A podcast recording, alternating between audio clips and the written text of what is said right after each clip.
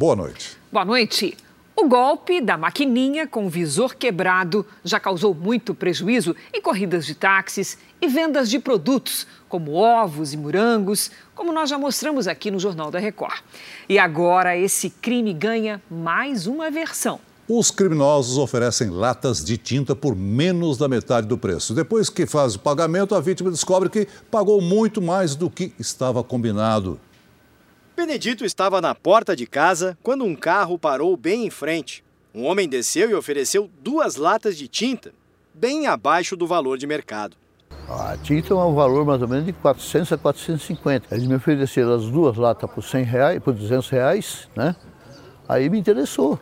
Ele entregou o cartão para fazer o pagamento em uma maquininha.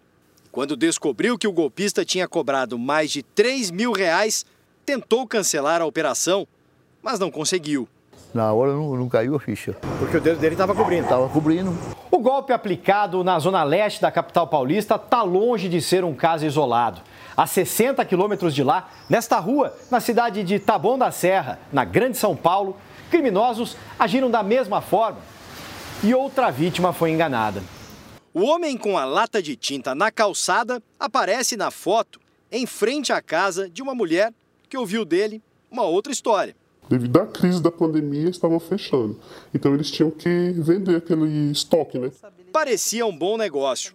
Ela diz que viu na máquina o valor combinado, 100 reais, mas a cobrança foi de 3.100 reais. Com o boletim de ocorrência, a vítima conseguiu anular a operação. Eles não devolveram diretamente para mim, eles devolveram para o banco que fez o estorno. Em outro bairro da capital, mais um flagrante. Um homem conversa da janela do carro com um morador. Logo desce, pega a lata de tinta que foi usada no golpe.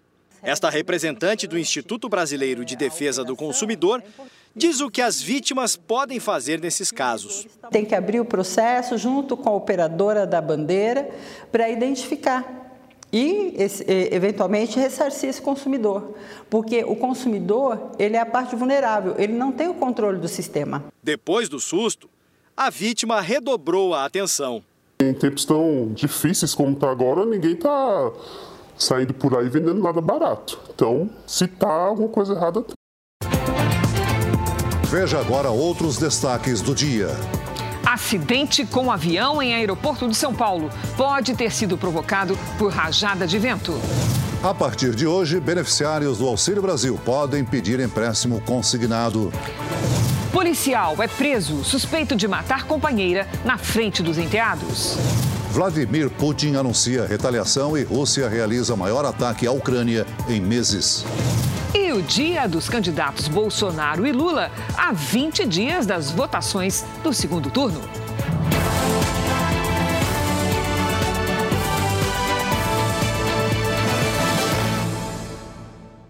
Oferecimento: o Pix no Bradesco está ainda melhor. Experimente.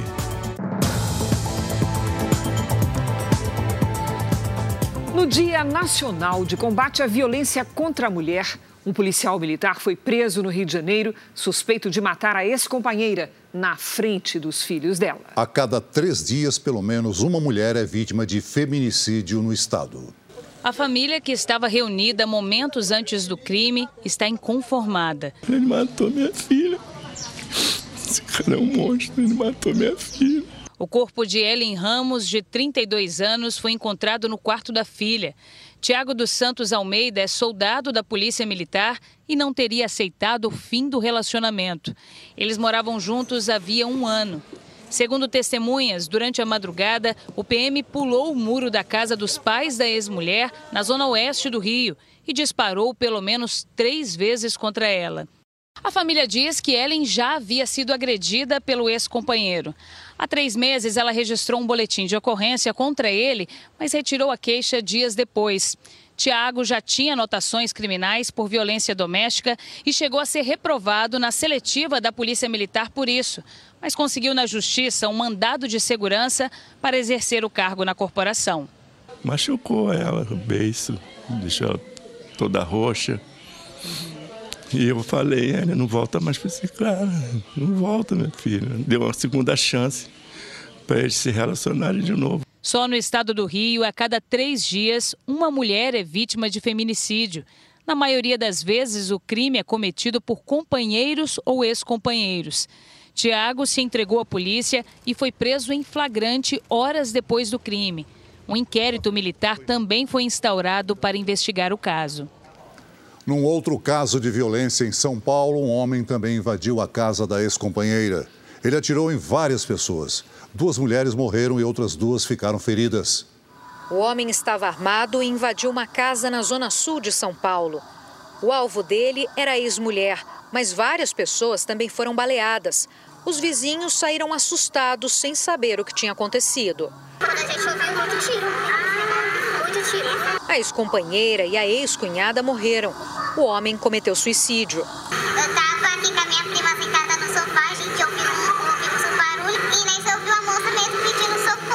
De janeiro a agosto, 619 mulheres deram queixa de invasão às residências nas delegacias da mulher de todo o estado de São Paulo. O número é o dobro do que foi registrado no mesmo período do ano passado. Até o mês de agosto, 111 mulheres foram vítimas de feminicídio em São Paulo. A coordenadora das delegacias de defesa da mulher explica que a invasão é uma mensagem clara de intimidação. Eles não admitem a separação, eles não admitem que essa, que essa vítima tenha uma vida sem a participação daquele agressor, daquele namorado, daquele esposo, e por isso mesmo eles invadem. Invadem para saber se essa vítima está com alguém, invadem até para deixar marca mesmo. Né? Olha, eu vim aqui, eu vou entrar e não me importa se essa casa é sua. Por isso, qualquer ameaça deve ser encarada como um risco e notificada às autoridades. Xingar também é uma violência, ameaçar é uma violência. Essa mulher deve registrar o boletim de ocorrência. Uma ex-funcionária é suspeita de desviar mais de 8 milhões de reais de uma empresa de produtos alimentícios em São Paulo. Segundo as investigações da Polícia Civil, ela teria aprovado pagamentos para fornecedores que não prestavam serviços para a empresa. A operação da Divisão de Crimes Cibernéticos foi realizada ao mesmo tempo em endereços da capital e também em Guarulhos, região metropolitana. Com oito mandados, os policiais apreenderam computadores e aparelhos celulares que podem conter informações sobre o esquema de fraude na empresa de produtos alimentícios. Segundo este delegado, durante um curto período de tempo no ano passado, a ex-funcionária da empresa desviou pouco mais de 8 milhões de reais que foram depositados em contas de supostas empresas prestadoras de serviço. Se valendo da função que ela exercia na empresa, ela conseguiu é, burlar o sistema da empresa, utilizar o sistema da empresa a favor dela para que ela conseguisse, assim, efetivar essa fraude e obter essa importância indevida que foi disseminada para outras empresas, como se essas outras empresas estivessem prestando serviço. A polícia ainda não sabe se estas empresas são laranja ou foram apenas usadas para a fraude. Três carros foram apreendidos na operação. As investigações duraram 10 meses, tempo suficiente para que a polícia pudesse compreender como a fraude era feita e quem se beneficiava dela. Durante a operação hoje, três pessoas foram detidas e trazidas aqui para a divisão de crimes cibernéticos. Elas serão indiciadas por estelionato e associação criminosa. O próximo passo é a gente analisar todas as documentações, os aparelhos eletrônicos que foram apreendidos, que normalmente é, são objeto de é, muita informação para que as investigações possam continuar e a gente possa é, recuperar esse dinheiro que a empresa sofreu é, de prejuízo. Pesquisadores da Universidade Federal de Santa Catarina desenvolveram um método inovador para identificar a contaminação da água por agrotóxicos altamente cancerígenos. A técnica ainda é mais rápida e barata do que a tradicional. Desde criança, Marília já tinha uma preocupação com o meio ambiente e o perigo de certos agrotóxicos.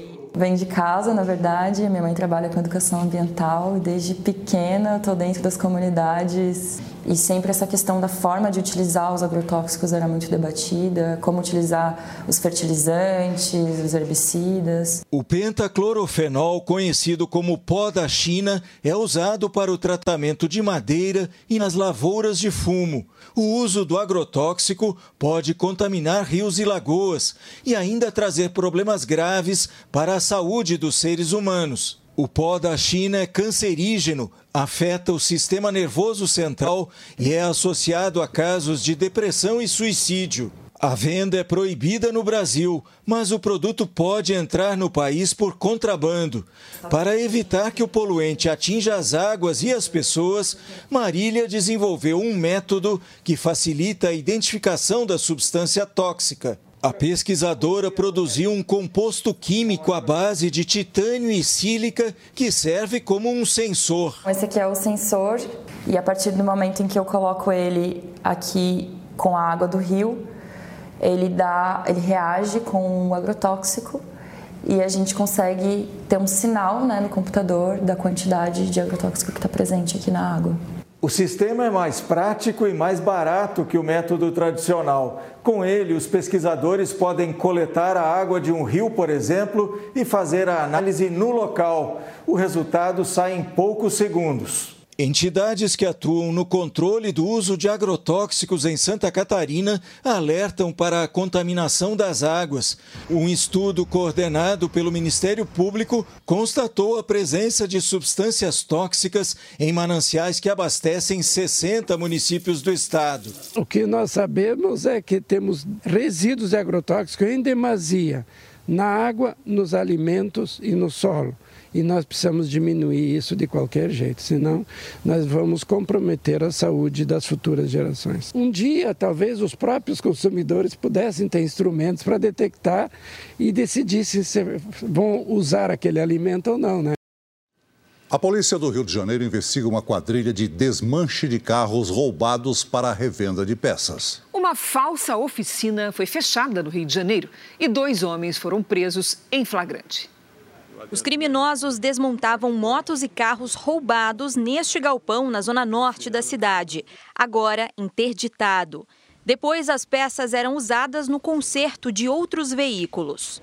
Leandro Juarez Dias Camilo, responsável pelo local, e o mecânico Gustavo Almeida da Silva foram flagrados pela polícia quando cortavam a lataria de um automóvel. A dupla vai responder por receptação, crime com pena de até quatro anos de prisão. Uma moto e três carros foram encontrados em processo de desmontagem. Segundo o delegado, operações como esta são importantes para combater o roubo de veículos. O desmanche é, sem dúvida nenhuma, um fator que aumenta, ele fomenta, já que existe alguém comprando esses carros roubados. A polícia investiga o caso para saber como os veículos chegavam até a oficina mecânica onde funcionava o desmanche e se os suspeitos têm ligação com algum grupo criminoso. O aproveitamento de peças usadas em outros carros é permitido por lei, desde que elas estejam credenciadas pelo Departamento Estadual de Trânsito, o Detran desconfiando da peça ou tendo certeza de ser peça roubada, não comprem essas peças. Amanhã pode ser o seu carro que está sendo roubado, a sua família que está sofrendo essa violência de receber uma arma na cara de um elemento desse que não tem nada a perder e pode causar um mal maior, além dos seus bens, de ceifar a vida de um familiar seu. Então, não fomente essa indústria, não compre peças roubadas. No noticiário internacional, a Rússia ordenou o ataque mais abrangente contra as cidades ucranianas dos últimos meses. E o presidente Putin deixou claro que se trata de uma retaliação à explosão parcial de uma ponte no fim de semana. Só na capital ucraniana, Kiev, 11 pessoas morreram e 60 ficaram feridas. Os líderes do G7, grupo com as maiores economias do mundo, vão se reunir para discutir uma reação. Foi o pior ataque em quatro meses na capital ucraniana. Uma câmera de monitoramento flagrou uma explosão em uma passarela para pedestres. Um deles escapou por pouco. A ofensiva russa contou com aproximadamente 80 mísseis e um arsenal reforçado com drones de ataque fabricados no Irã. A Força Aérea da Ucrânia disse que abateu cerca de 40 mísseis. Além de Kiev, cidades que estavam sendo poupadas por Moscou também foram alvo dos bombardeios. Em Dnipro, um grande centro industrial da Ucrânia, moradores registraram os ataques aéreos. Acusado pelos russos de ter fugido para se proteger, o presidente Volodymyr Zelensky gravou um vídeo no centro de Kiev.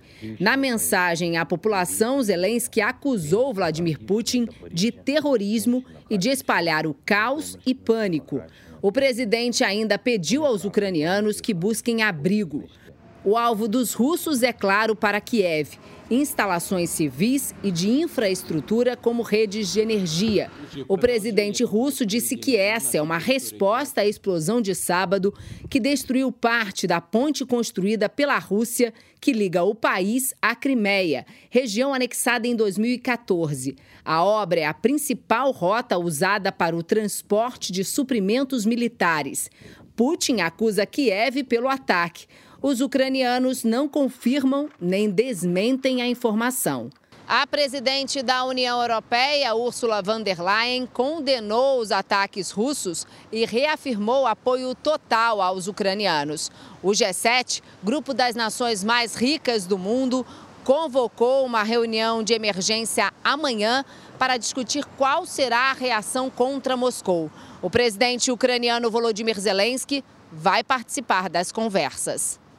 Vladimir Putin já anunciou respostas firmes a possíveis sanções. Veja a seguir: escolas particulares começam a reajustar as mensalidades do ano que vem. E veja também: começa o empréstimo consignado para beneficiários do Auxílio Brasil.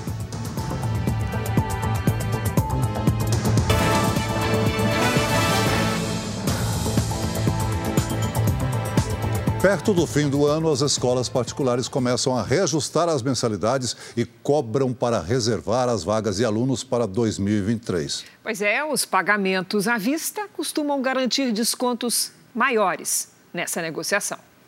O ano letivo não terminou, mas as contas de 2023 começaram a chegar.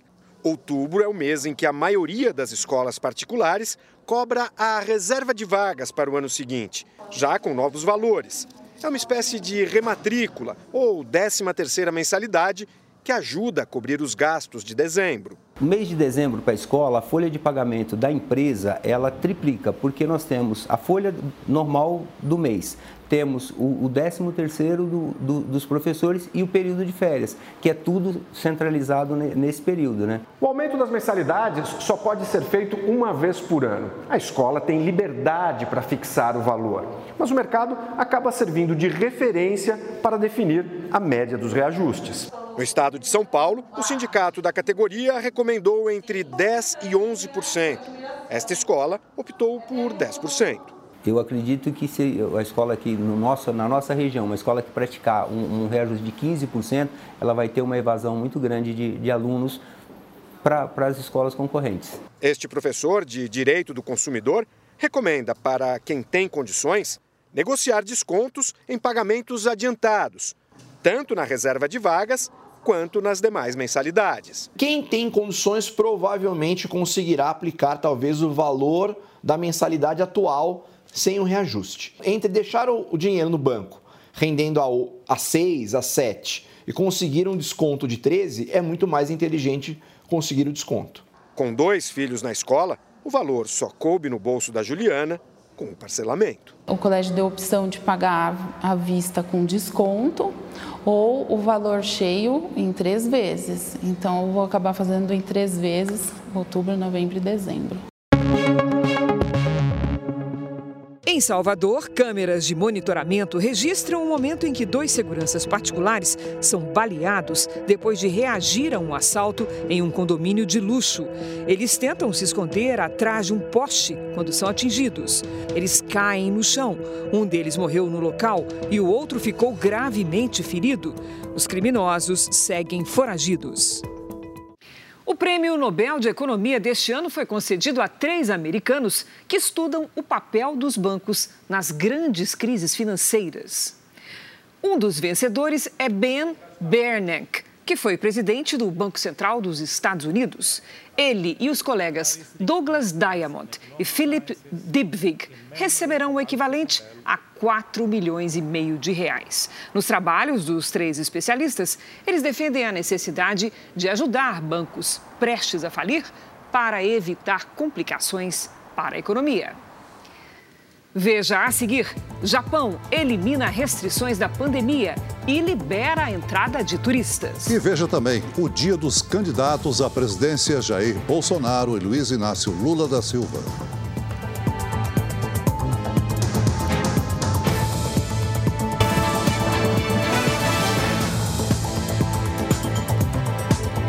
Em uma nova flexibilização nas regras da pandemia, o Japão reabre amanhã as fronteiras a todos os turistas. Os brasileiros estão livres da quarentena, mas ainda precisam fazer um teste antes de embarcar. Foi uma espera de mais de dois anos e meio desde o início da pandemia do coronavírus. Agora, não é mais obrigatório contratar uma agência de turismo para visitar o Japão. O limite de 50 mil visitantes diários também foi retirado. Mas o corona... Desde que surgiu o coronavírus, muitos dos nossos clientes não puderam mais entrar. Foram tempos difíceis, sem nenhum hóspede, diz este empresário que administra um hotel com banhos termais em Tóquio. Apesar da reabertura, os turistas vão encontrar um Japão diferente, ainda com restrições como o uso de máscaras e higienização das mãos. É o que explica esse consultor de viagens. Quem vier para o Japão a partir de agora ou para outros lugares também precisa estar bastante atento né, às indicações sanitárias de cada lugar que for visitar. Este hotel, aberto há mais de 70 anos, colocou explicações com desenhos para o uso de máscaras. A exigência vai continuar, pelo menos no famoso bairro de Asakusa, que costumava receber mais de 9 milhões de turistas estrangeiros por ano antes da pandemia. Nesse trecho entre as lojinhas, era preciso andar com muito cuidado antes, porque senão a gente esbarrava nas pessoas o bairro de Asakusa ainda não recuperou completamente o fluxo de turistas. Ainda pode levar um tempo para o Japão voltar a receber os mais de 30 milhões de visitantes de antes da pandemia. Mas a desvalorização da moeda local e o fim da quarentena são um atrativo. No caso dos brasileiros, basta apenas um visto e o teste negativo para coronavírus 72 horas antes do embarque. Regiões inteiras do mundo podem ficar inabitáveis por causa do calor nas próximas décadas. É o que revela um relatório das Nações Unidas. Quem tem os detalhes é o nosso correspondente Vandrei Pereira. Olá, Vandrei, boa tarde para você. Olá. Segundo um estudo feito em parceria entre a ONU e a Cruz Vermelha, as ondas de calor devem se tornar a maior ameaça à população que já sofre com as altas temperaturas. São fenômenos já registrados como o que aconteceu na Europa em 2003, quando mais de 70 mil pessoas morreram vítimas do calor extremo. Atualmente, quase a metade da Europa sofre com a falta de água. Bem, o Observatório Europeu responsável pelo mapeamento dos dados alerta que o continente atravessa a pior seca dos últimos 500 anos. Cris, Celso. Obrigada, Vandré. Veja ainda hoje o dia dos candidatos Jair Bolsonaro e Luiz Inácio Lula da Silva a 20 dias das eleições. E veja também, imagem revela como foi o acidente no aeroporto de Congonhas, em São Paulo.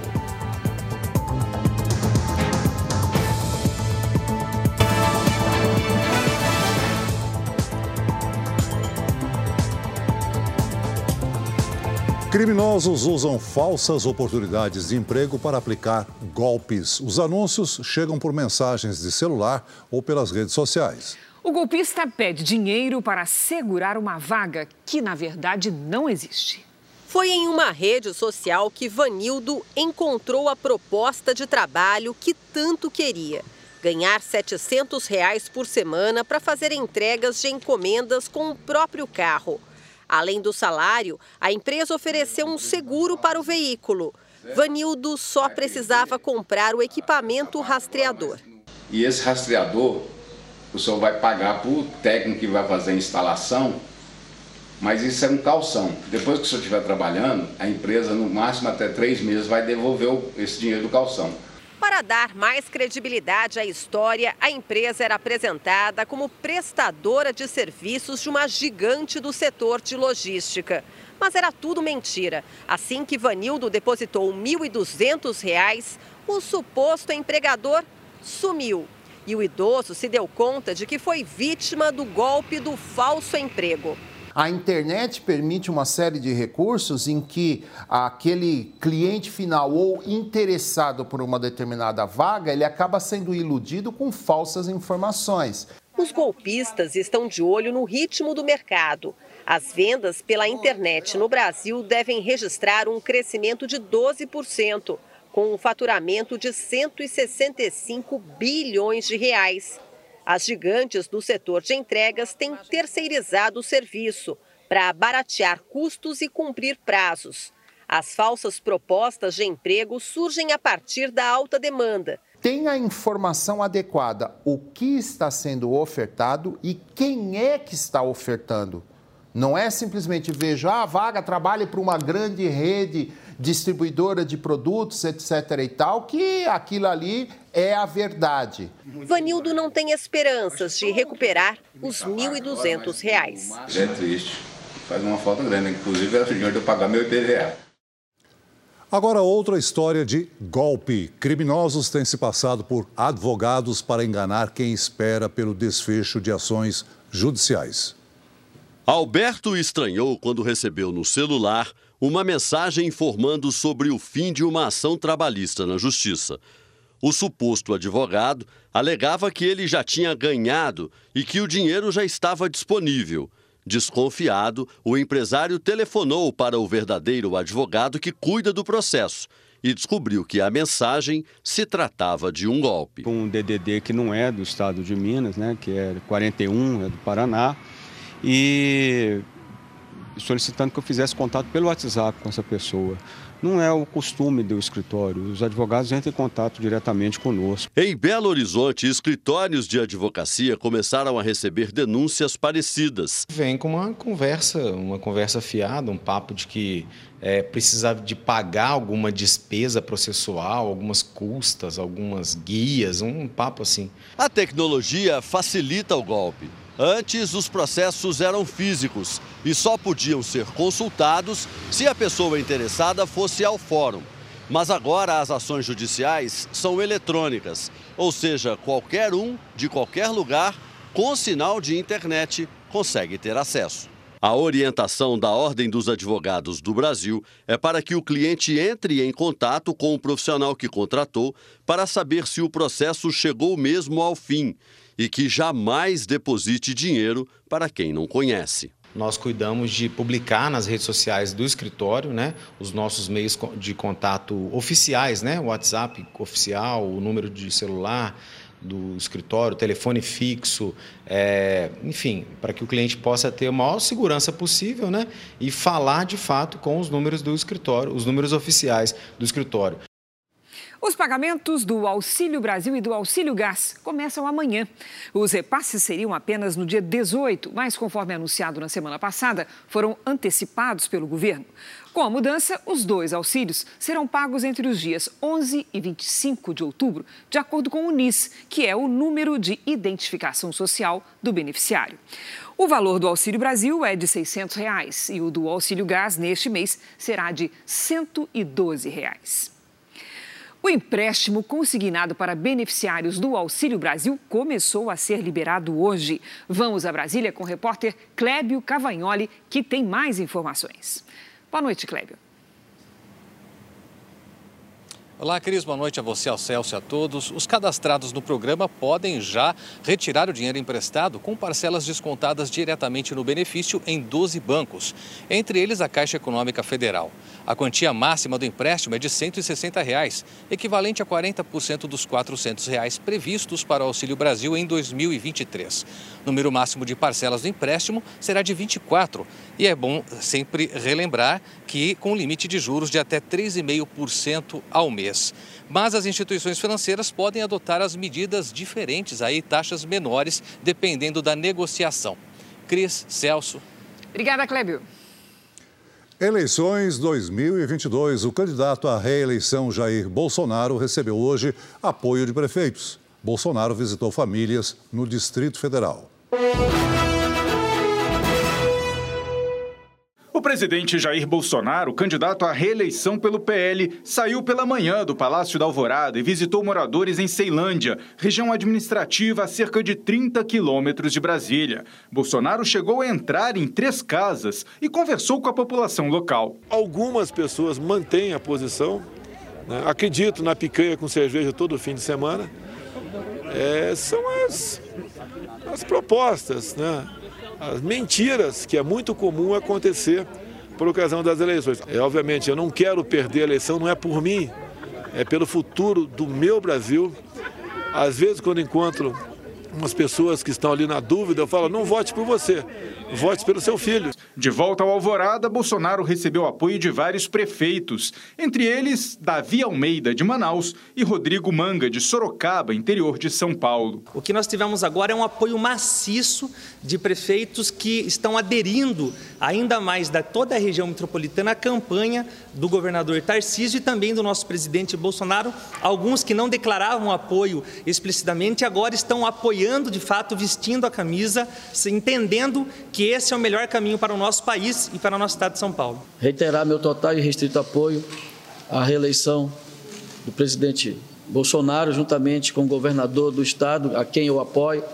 No primeiro turno não caminhei com o presidente, isso é fato, mas agora, é, tratando sobre o futuro do nosso país, sobre os investimentos na Zona Franca de Manaus, é, obtive do presidente aquilo que, eu, que o povo do Amazonas precisava ouvir. Amanhã, Bolsonaro vai focar a campanha no sul do país. Pela manhã, o candidato à reeleição vai a Balneário Camboriú, em Santa Catarina. Depois viaja para Pelotas, no Rio Grande do Sul. O candidato do PT, Luiz Inácio Lula da Silva, teve agenda em São Paulo. Ele se encontrou com representantes de movimentos sociais.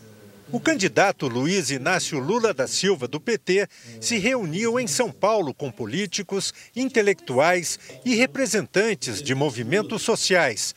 Ouviu propostas nas áreas da saúde, educação e economia. Um documento chamado de Agenda Inadiável foi entregue ao comando de campanha do partido. Este encontro fez parte do compromisso de Lula com a criação de uma frente ampla de partidos e segmentos da sociedade neste segundo turno das eleições. O candidato avaliou a importância do apoio que está recebendo no momento em que a política, segundo ele, precisa ser mais valorizada. Eu valorizo muito a política, valorizo muito. Porque quando você conversa com um político competente, com um quadro político, você consegue fazer qualquer acerto, você consegue fazer qualquer coisa, sabe, mudar se você tiver combinação política. E é isso que eu pretendo fazer. E eu sei que vocês são quadros que vieram para me ajudar. Algum de vocês eu só ouvi dizer que vocês existiam, que eram competentes, li coisa de vocês. Na campanha petista, repercutiu mal o vazamento à imprensa de mensagens da ex-candidata à presidência pelo MDB, Simone Tebet. Durante o fim de semana, Tebet teria disparado mensagens a amigos com críticas pesadas ao radicalismo da campanha de Lula. Ela disse a interlocutores, abre aspas, alguém tem que colocar juízo na campanha do Lula, fecha aspas. Para Tebet, seria preciso tirar o vermelho da rua para não assustar os eleitores conservadores. A senadora, que declarou apoio a Lula no segundo turno, considera um erro o grito de guerra cantado pelos militantes petistas no domingo em Belo Horizonte. Segundo ela, as pessoas não votam no PT, mas sim contra o atual presidente.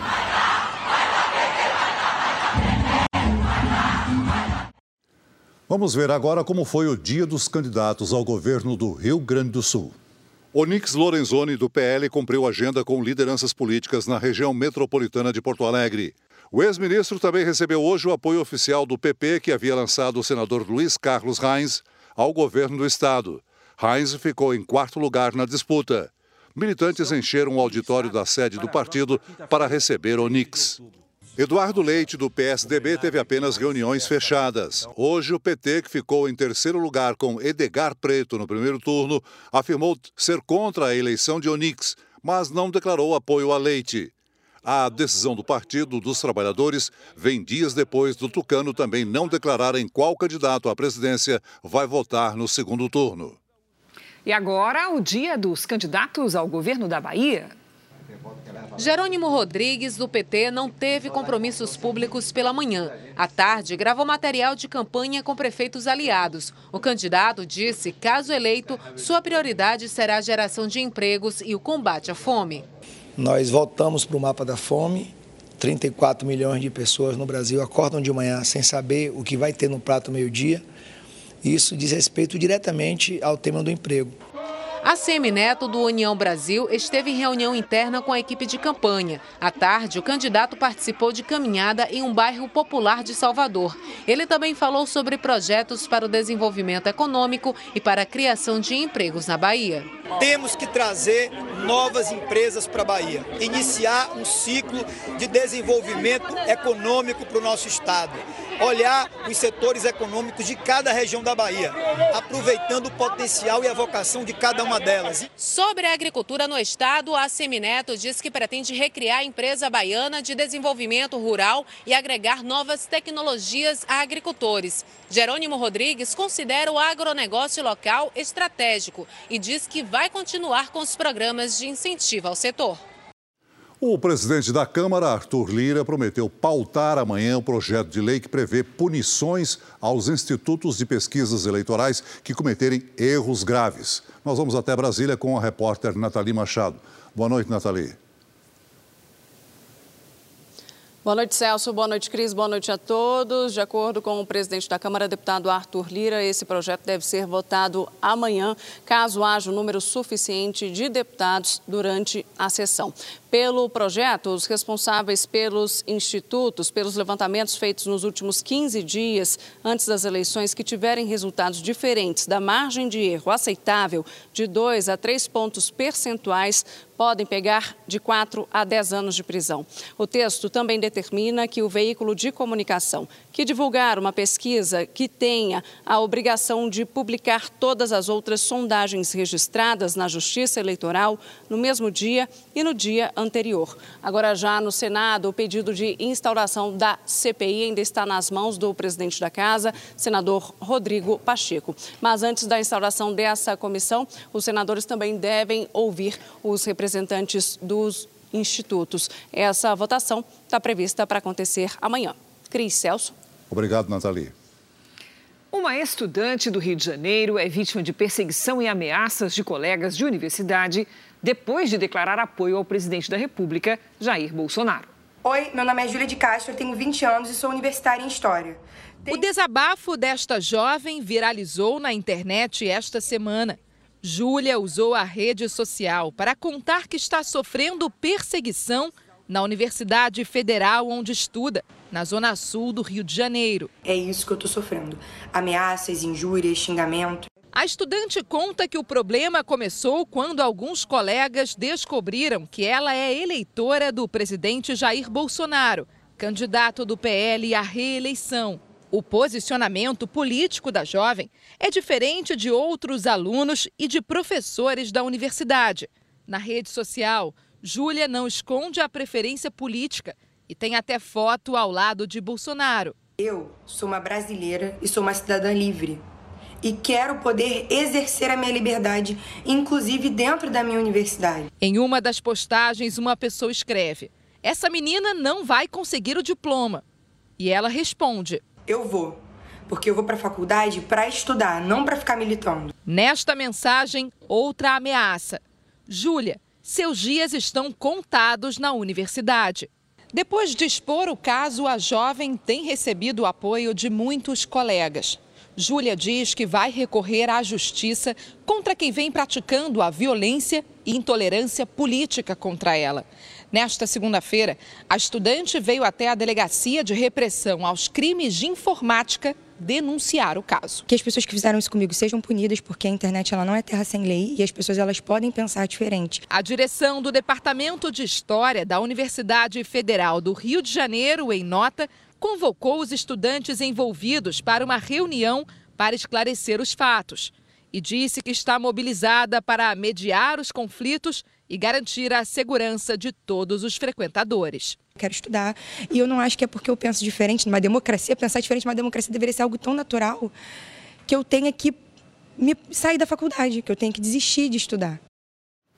É grave o estado de saúde de um brasileiro israelense baleado no fim de semana em Jerusalém. Ele é natural de Belém, no Pará. Quem tem mais informações é o repórter Pedro Pessoa. Boa noite, Pedro.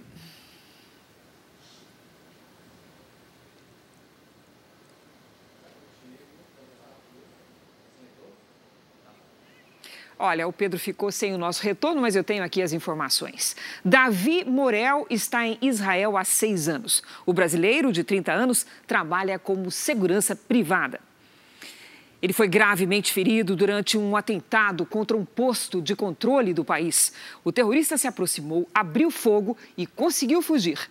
Uma militar israelense não resistiu. Davi está sedado na UTI de neurocirurgia e respira por aparelhos. Ele serviu o exército israelense por três anos antes de entrar no setor de segurança. O suspeito do atentado é um palestino de 22 anos que ainda não foi localizado. A série Reis chega à reta final da quarta temporada com um confronto decisivo. É o duelo entre Davi e Golias. Uma cena épica gravada de uma maneira surpreendente que você vai ver amanhã. No momento em que Davi foi ungido, ele passa a ver como Deus, a agir como Deus. Então, quando ele encontra Golias afrontando Deus, ele se sente automaticamente ofendido. Em lados opostos, exércitos numerosos. No campo de batalha, apenas dois homens, Davi e Golias. Golias era um filisteu, é uma pessoa é, não só de um povo muito forte, muito poderoso, mas ele era um gigante, como a gente entende, né? Nenhum dos soldados tinha coragem de lidar com ele. Diante dos soldados, Golias esbraveja contra o Deus de Israel. Ele está protegido por uma armadura e ostenta escudo, dardo e espada. Aí vem um menino, assim, um menino, ninguém imagina que esse menino vai fazer alguma coisa. Davi é um jovem pastor de ovelhas que levava comida para os irmãos, guerreiros do exército israelita. Até Golias tira um sarro dele. Ele fala assim: é você, você que vai vir lutar comigo, venha, que eu vou mostrar o que, que você, vai acontecer com você, mais ou menos isso. E Davi vai com a cara e coragem, com a, é, é, a confiança em Deus. Davi não usa armadura. Os equipamentos dos guerreiros eram muito grandes para ele. A arma de Davi é essa, uma peça conhecida como funda. A funda era muito importante para quando tinha que cuidar das ovelhas, quando uma se distanciava do, do, do, do rebanho e ia para algum lugar diferente, Davi jogava uma pedra na frente da ovelha para ela dar a volta e voltar para o rebanho. Ele entendeu que ele tinha que lutar com as armas que ele tinha. A fé. Você vem a mim com espada, lance e escudo. Mas eu venho a você em nome do Senhor dos Exércitos. e toda a terra saberá que há Deus em Israel. Uma história conhecida, recontada de uma forma única e inesquecível. A gente tem um desafio de produção muito grande, porque agora é a história de Davi guerreiro. Davi Golias é uma coisa que está no inconsciente coletivo e realmente vem o nosso Davi, o nosso herói improvável, com uma certeza, ele não tem dúvida, ele tem uma, uma fé muito grande. A cena decisiva da quarta temporada da série Reis, A Escolha, você confere amanhã, logo após o Jornal da Record. Então, eu reforço o convite. Amanhã, o capítulo especial de Reis com o duelo entre Davi e Golias e logo depois do JR. Você não pode perder. O governo do Amazonas decretou situação de emergência em três municípios depois do desabamento de duas pontes. A ponte que desabou no sábado na BR-319 afeta a vida de 140 mil pessoas o tráfego já estava interditado por causa das rachaduras. E apesar do susto, ninguém ficou ferido. O governo do estado decretou situação de emergência para três municípios. São cidades que começam a sentir os efeitos do desabastecimento de alimentos, medicamentos e combustíveis. Um comitê criado pelas autoridades vai levar os produtos de barco para os municípios de Careiro Castanho, Careiro da Várzea e Manaquiri. No fim do mês passado, 10 veículos foram parar na água depois que uma estrutura cedeu. Quatro pessoas morreram e um homem continua desaparecido. Há ainda a possibilidade de uma terceira ponte vir abaixo nessa rodovia, que liga Manaus ao município de Altazes. O governo estadual disse que já começou a fazer vistorias para impedir um novo acidente. Milhares de passageiros sentiram até hoje os reflexos do acidente no aeroporto de Congonhas, em São Paulo, no domingo. Um jatinho derrapou na pista ao pousar. Ninguém se feriu, mas 290 voos foram cancelados. Um especialista, ouvido pelo Jornal da Record, afirmou que uma rajada de vento pode ter feito o piloto perder o controle. Um dos pneus traseiros furou e o jatinho saiu da pista. O impacto acabou com o trem de pouso. O saguão do aeroporto de Congonhas continuou lotado nessa segunda-feira. A família do Erivelton ia para Recife ontem à noite, mas teve o voo cancelado e ainda não sabe quando vai embarcar. Não sabe se vai, se corre risco de cancelar de novo, né? O voo, mas não sabe. Perdemos, perdemos passeio, perdemos a estadia. O acidente com um avião de uma empresa de construção civil interditou a pista central aqui do aeroporto de Congonhas. Ninguém ficou ferido, mas a demora para liberar a pista foi suficiente para provocar um caos no sistema de tráfego aéreo. 24 horas depois, muita gente passou o dia aqui tentando embarcar. Todo mundo de olho lá no painel para saber quando e se o avião vai decolar. 21 cidades sofreram reflexos na interrupção do tráfego aéreo. A ABAR, Associação Brasileira das Empresas Aéreas, defende restringir a operação de aeronaves pequenas em Congonhas, para evitar que casos como esse se repitam.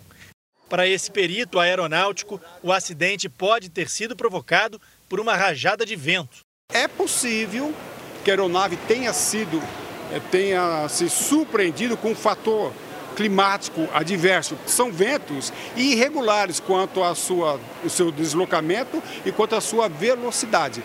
Peritos do Centro de Investigação e Prevenção de Acidentes Aeronáuticos, o CENIPA, também vão investigar o que provocou um acidente com outro avião de pequeno porte no domingo à tarde. Dessa vez, no interior de São Paulo, a aeronave caiu numa represa em Paranapanema. O piloto Euclides Broche, de 78 anos, e a namorada dele, Edna Tralli, de 74, mãe do jornalista César Tralli, morreram. Segundo a polícia, o piloto tinha autorização para voar, mas o plano de voo e a situação da aeronave ainda não foram divulgados. O Jornal da Record termina aqui. A edição de hoje na íntegra e também a nossa versão em podcast estão no Play Plus e em todas as nossas plataformas digitais. E à meia-noite e meia tem mais Jornal da Record. Fique agora com Reis. E logo depois de Amor Sem Igual, tem Prova de Fogo em A Fazenda. Ótima noite para você. Boa noite.